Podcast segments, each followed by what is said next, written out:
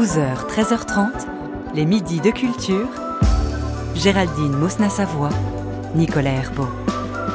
Les expositions dont nous parlons ce midi ont un point commun, elles interrogent la manière dont on fait dialoguer les artistes et leurs œuvres pour mettre en lumière les influences et l'avènement d'une grande figure de l'impressionnisme. Berthe Morisot et l'art du XVIIIe siècle s'exposent au musée Marmottan à Paris, ou pour faire résonner une pratique, une technique et des thèmes communs, celui du corps par exemple. Les œuvres du sculpteur britannique Gormley envahissent le musée Rodin. Et on en parle avec vous, Sally Bonne, bonjour. Bonjour. Vous êtes maître de conférence en esthétique à l'université Picardie Jules Verne. Vous êtes auteur, critique d'art et commissaire d'exposition. Et on en parle avec vous, Stéphane Corréard. Bonjour. Bonjour. Vous êtes critique et commissaire d'exposition. Bienvenue à tous les deux dans les Midis de Culture.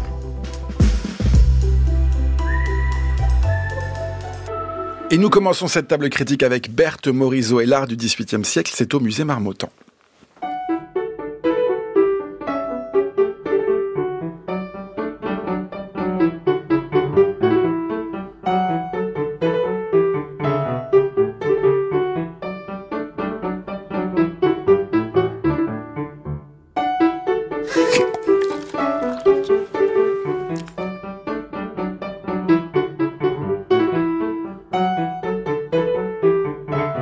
C'est une exposition inédite consacrée à la première femme impressionniste française. Berthe Morisot a participé, à, quasiment toutes les expositions de ce mouvement pictural du 19e siècle, fidèle à ce mouvement, mais en même temps très indépendante, la peintre a produit une œuvre originale que propose de mettre en évidence le musée Marmottan grâce à des prêts de grands musées, le Louvre, le musée d'Orsay ou la Tate de Londres, et de collections particulières. Les œuvres de Morisot sont alors mises en relation, en miroir avec cet art du XVIIIe siècle, le siècle précédent donc, et ses peintres. 65 œuvres au total pour une exposition qui éclaire les origines sociales de l'artiste, qui appartenait à la haute bourgeoisie, et à ses liens avec des noms masculin, peut-être plus reconnu et exposé qu'elle. Enfin, jusqu'ici, on en reparlera, Watteau, Boucher ou Fragonard. Avec ce dernier, un mythe s'est même créé, le mythe d'une parenté entre les deux qui a depuis été déconstruit. Salibone, comment avez-vous lu cette démarche des commissaires de l'exposition, justement, de mettre en regard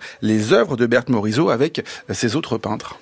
Alors, ce qui est intéressant, c'est de, de après des, de quelques grandes expositions autour de la figure de Berthe Morisot comme, euh, comme artiste, c'est-à-dire aussi dans ce, une, volonté de, de rendre à certaines artistes femmes un peu de leur, euh, de leur euh, importance. Il y avait une grande rétrospective en 2019 au musée d'Orsay. Hein. Absolument, absolument. Là, le, le, le, point de vue et l'angle en fait pris pour cette exposition, c'est de d'inscrire en fait Berthe Morisot dans une histoire de l'art et notamment dans euh, une histoire de l'art spécifique qui est le, le rapport que les, les impressions ont eu avec les artistes du XVIIIe siècle, sachant que les artistes que vous avez cités, Boucher, euh, euh, Fragonard, Watteau euh, et un autre Perronneau qui est un peu moins connu mais qu'on voit dans l'exposition, en fait étaient sont réapparus en fait et ont été re, re, revisités au milieu du 19e siècle, c'est-à-dire au moment où Berthe Morisot commence à peindre. Donc, donc c'est à la fois la replacer dans une histoire et, à mon sens, c'est ce qui fait tout l'intérêt de l'exposition, de montrer à quel point, en fait,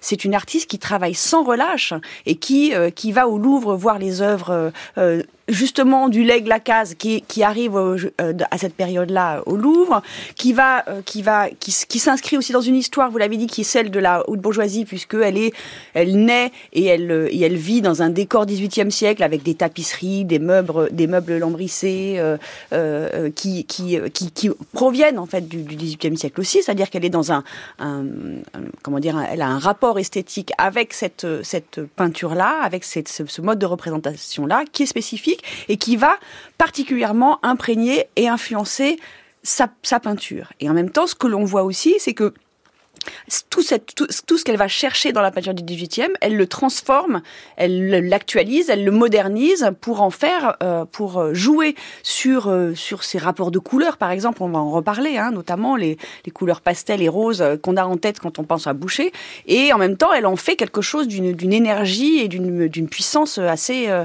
assez folle. Donc ça, c'est la force de cette exposition, c'est non pas de comparer euh, ces, ces œuvres entre elles, mais effectivement de voir les influences, qu'est-ce qu'elle est allée prendre chez un tel, qu'est-ce qu'elle a, comment elle s'est inspirée, comment elle a fait évoluer aussi le trait, la technique euh, euh, sur un autre peintre. Euh, Stéphane Correa, vous, cette exposition, est-ce qu'elle vous a intéressé, est-ce qu'elle vous a fait apprendre des choses sur Berthe Morisot, par exemple?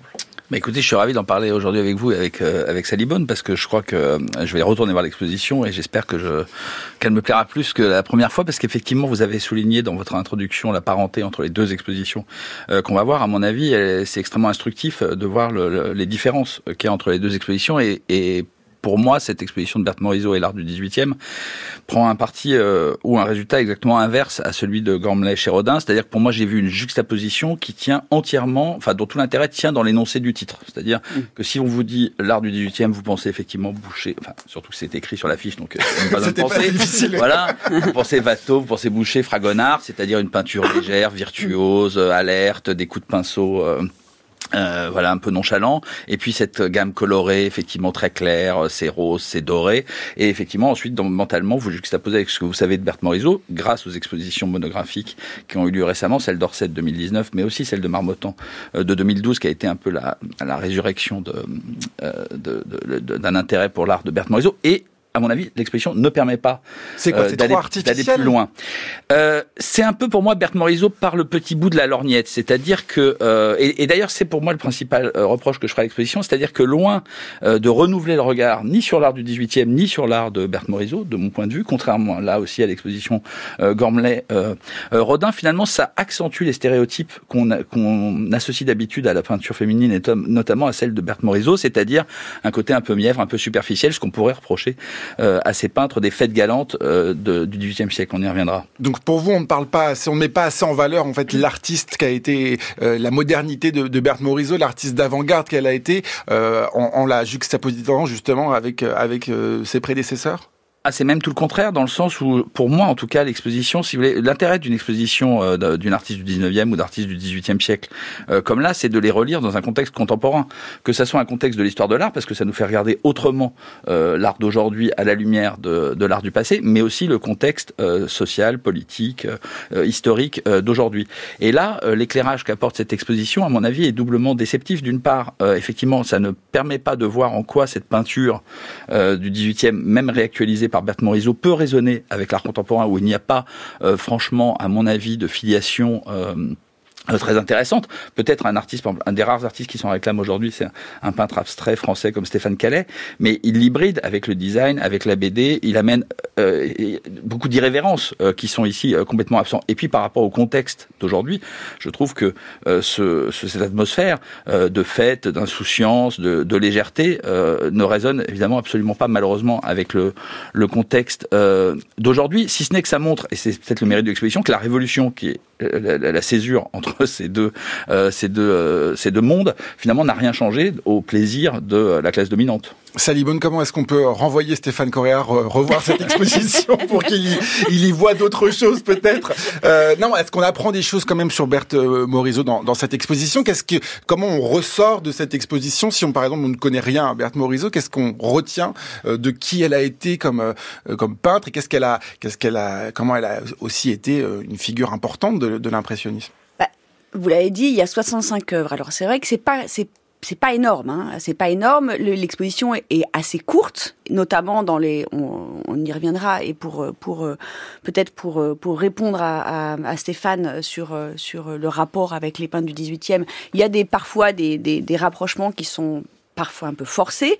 Pour autant, euh, euh, ce que ce qu'on voit de Berthe Morisot, ben, c'est c'est quand même Enfin, ce qui, ce, qui, ce qui apparaît finalement dans cette, dans cette à la fois correspondance qui n'en est pas une, euh, au fond, c'est la manière dont elle s'approprie ces tonalités, euh, notamment puisqu'en fait euh, l'idée est de montrer qu'elle s'imprègne particulièrement de la peinture du XVIIIe siècle. Donc c'est ce que je disais tout à l'heure, hein, de l'inscrire dans une histoire, et en même temps de montrer comment finalement avec elle et en regard de la peinture du XVIIIe, il y a un retour du pastel, de l'usage du pastel. Qu'est-ce qu'on voit clairement? de, euh, de, aussi de cette de ce caractère un peu inachevé. Hein, les critiques d'art de la de la période, enfin de, de, du temps de Berthe Morisot l'appelaient l'ange de l'inachevé. Donc cette cette cette peinture inachevée euh, qu'elle reprend en fait aussi à la, au XVIIIe siècle. On la voit très nettement dans l'exposition avec des très très beaux tableaux, notamment un que je trouve absolument splendide, qui est euh, euh, qui est jeune femme euh, en gris étendue,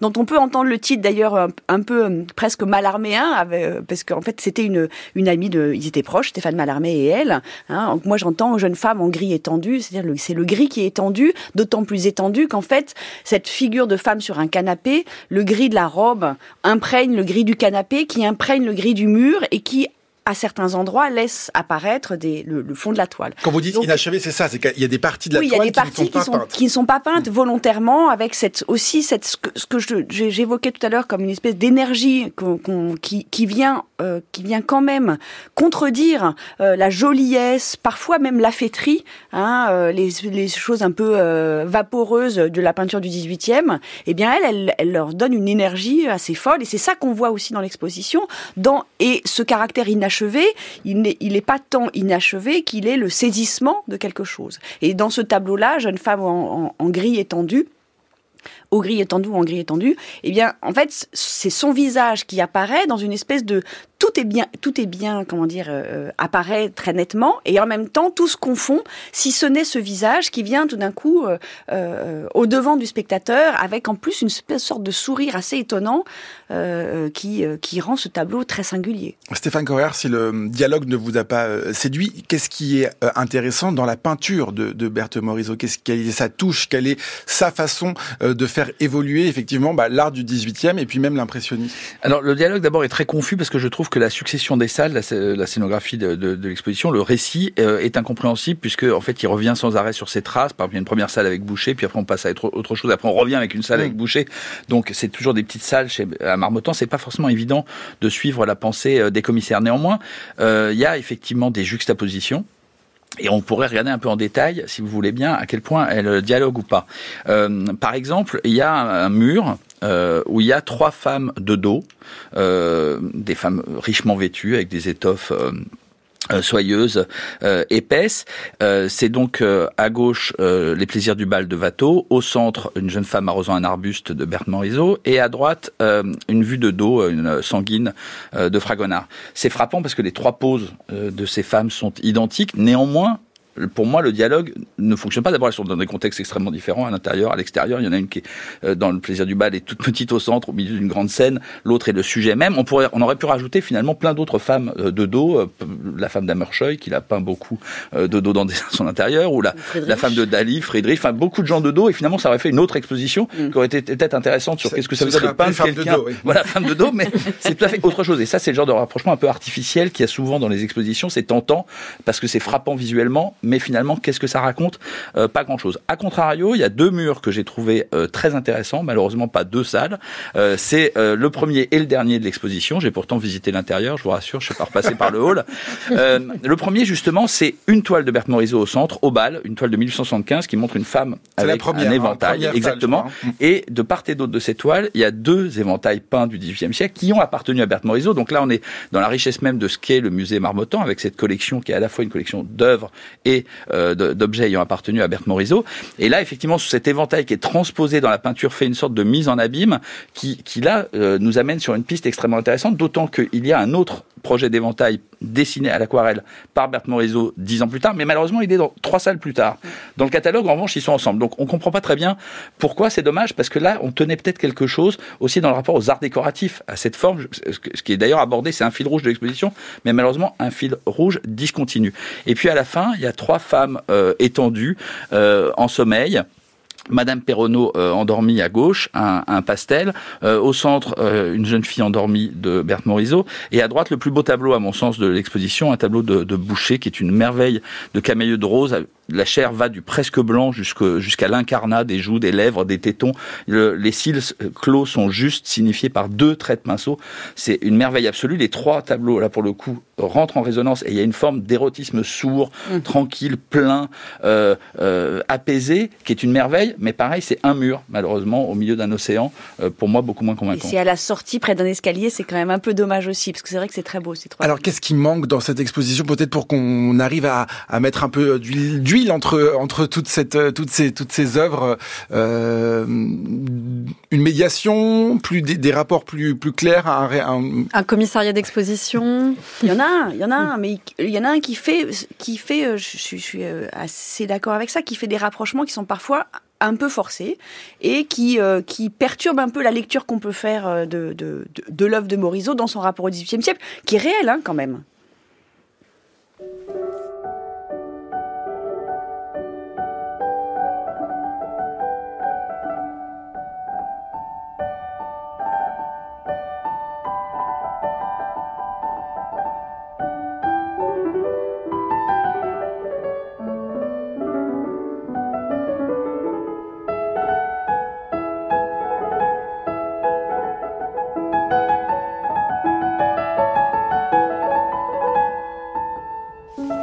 L'exposition Berthe Morisot et l'art du XVIIIe siècle, c'est jusqu'au 3 mars 2024 au musée Marmottan à Paris.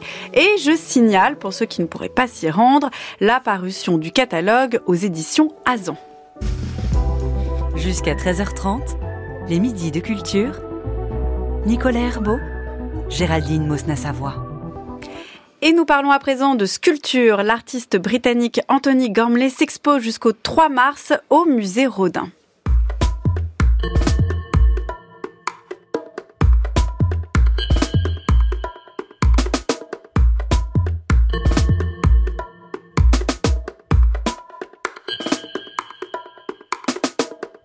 Critical Mass, c'est le titre de cette exposition ou de cette rencontre peut-être.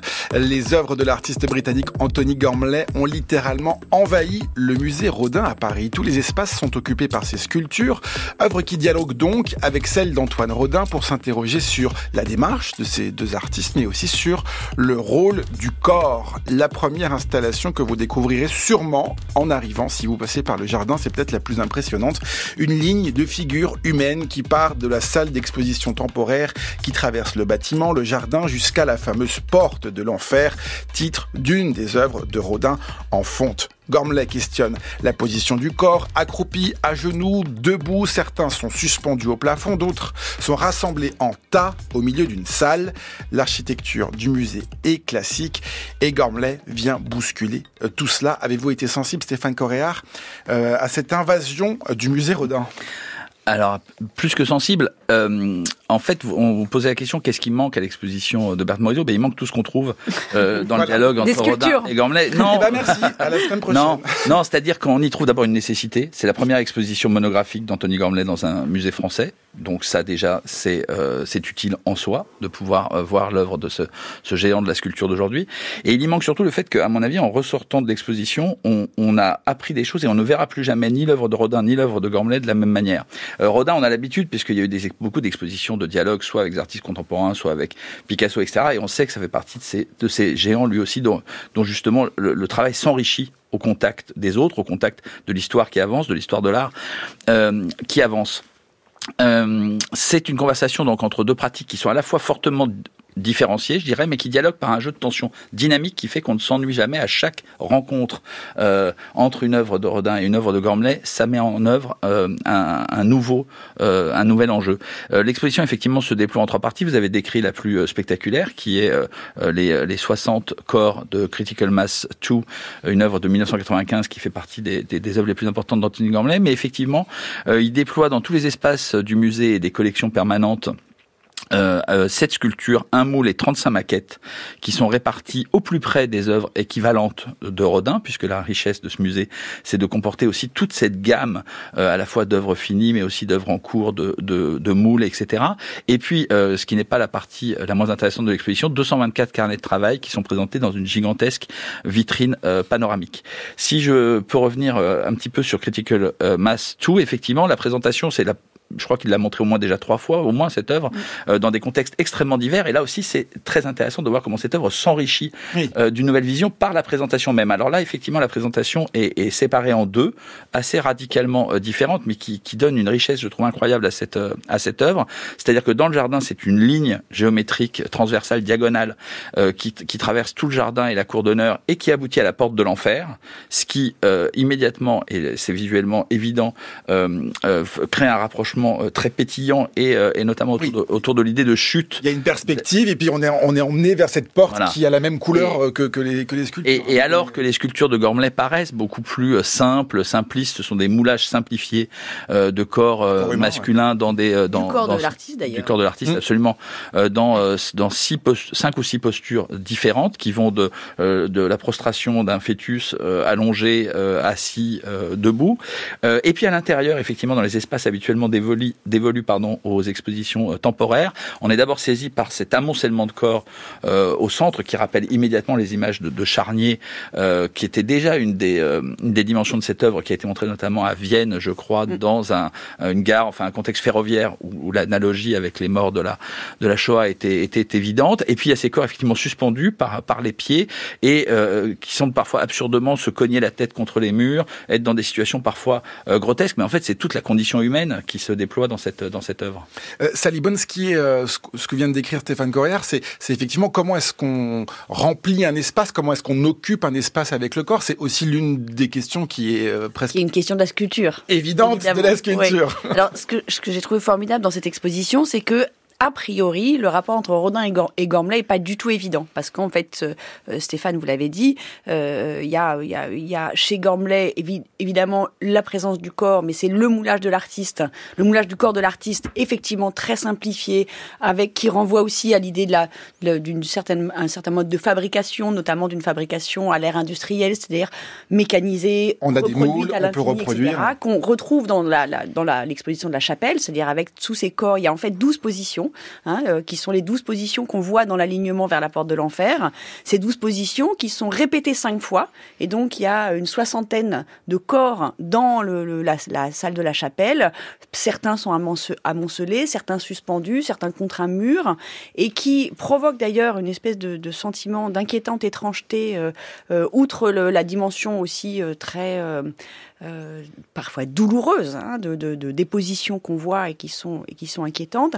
Donc on a ce, rapport de, reproduction mécanisée, alors que chez Rodin on est dans un dans une dans une volonté de réalisme du corps hein, qu'on voit très bien d'ailleurs dans une des, des œuvres qui dialogue avec une sculpture de de Gormley qui est très étonnante, qui est la la sculpture de Rodin qui s'appelle l'âge des reins, avec ce corps euh, musculeux, euh, très très très très très réaliste hein, où on voit on voit les muscles on voit euh, très, très finement réalisé très très finement réalisé avec aussi cette espèce de de comment dire de, de, douceur ou de brillance de la peau hein, qui est donnée par euh, par euh, par le métal en l'occurrence enfin par la fonte par le bronze et d'ailleurs Gormley dit qu'il reprochait quand il était étudiant et qu'il qu rencontrait l'œuvre de Rodin, qui lui reprochait, je le cite, la sexualité huileuse des surfaces de Rodin. Donc on est vraiment dans un rapport très très différent aussi chez Gormley avec une, une, une, un renvoi à une plutôt à une sculpture de, abstraite, hein, mm. euh, l'absence de socle.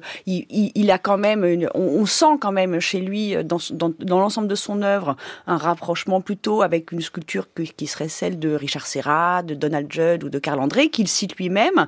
Et donc ce rapprochement avec Rodin est plutôt étonnant, mais en même temps, il fonctionne extrêmement bien euh, euh, parce qu'il fait effectivement re relire l'œuvre de Rodin dans ce, cette, question qui est celle de, de Gormley, de la question de l'expérience dans un lieu et avec l'environnement. Comment le corps humain, en fait, euh, euh, comment la sculpture peut rendre compte de l'expérience faite par le corps dans l'espace et le corps en tant que, que, que, que masse que poids, que forme, que densité, mais aussi le, le, le, corps en tant que qu'il se laisse, il se comment dire, il se fait travailler en fait par par l'extérieur. Et donc la sculpture dont, à laquelle je pensais en, regard de l'âge d'airain, qui est vraiment une, une, un, corps qui est extrêmement présent et dense, c'est une sculpture qu'on qu peut voir comme étant un corps qui se replie complètement sur lui-même, mais qui est fait en fonte, en fait d'une espèce de, de, de, de, déploiement presque euh, diagrammatique,